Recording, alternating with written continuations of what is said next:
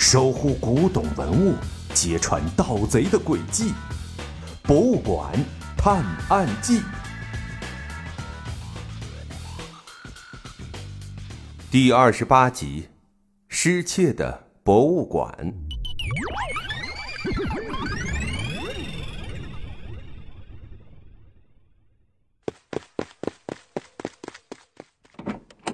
快追上前面那辆车！小盲道他们急匆匆的上了车，司机第一时间启动汽车追了上去。嫌犯的汽车在车水马龙的公路上左拐右拐，搞得好多私家车险些被撞。小盲道他们在后面一边躲闪着前面一辆辆几乎失控的汽车，一边紧追着嫌犯。可恶！再这么下去，恐怕会引起车祸，伤害到路人。得想想办法才行。小盲道看着路上混乱的状况，心情有些焦急。如果我们不追了，他应该不会在路上横冲直撞了。杨子鳄说。可如果不追，嫌犯跑了怎么办？小小贤问。别急，我有这个。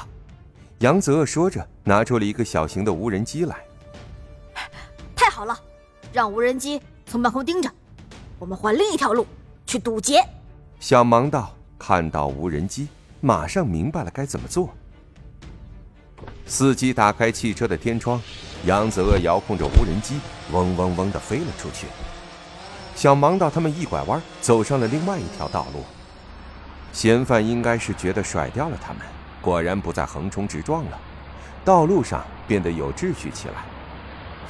看嫌犯这方向，似乎是要往市中心走啊。小盲道看着嫌犯车辆的行进路线，提前判断着他的目的地。可是，就在嫌犯汽车开到三环路边的一个立交桥时，却突然消失了。啊？怎么会这样？他明明开到立交桥下面了，怎么就没有出来？小盲道和其他几个人都想不通，嫌犯的汽车是怎么消失的。无人机飞到立交桥下，没有发现任何的线索，就连他们亲自开车到了那儿，也什么都没发现。真是怪了。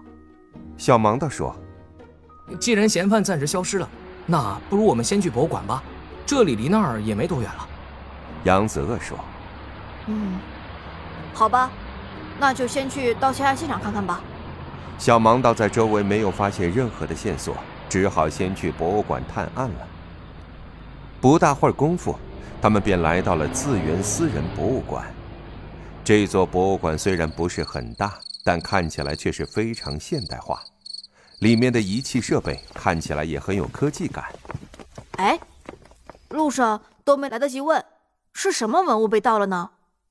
边往里走，小盲道边问：“哎，是一个鸡缸杯。”杨子鳄长舒一口气说：“什么？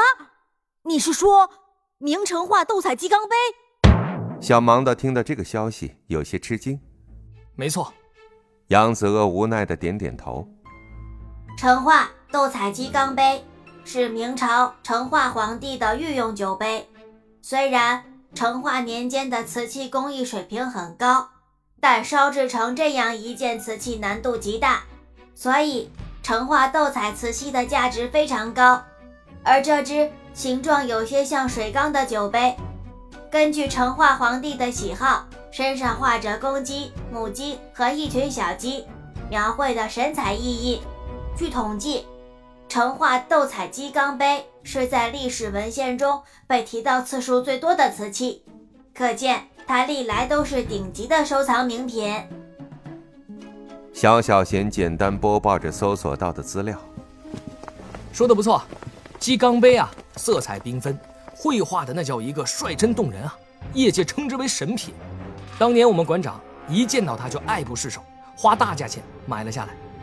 杨子鳄边走边说：“小盲道并没有太用心去听这些内容，因为成化斗彩鸡缸杯的大名早就如雷贯耳，了解的不能再了解了。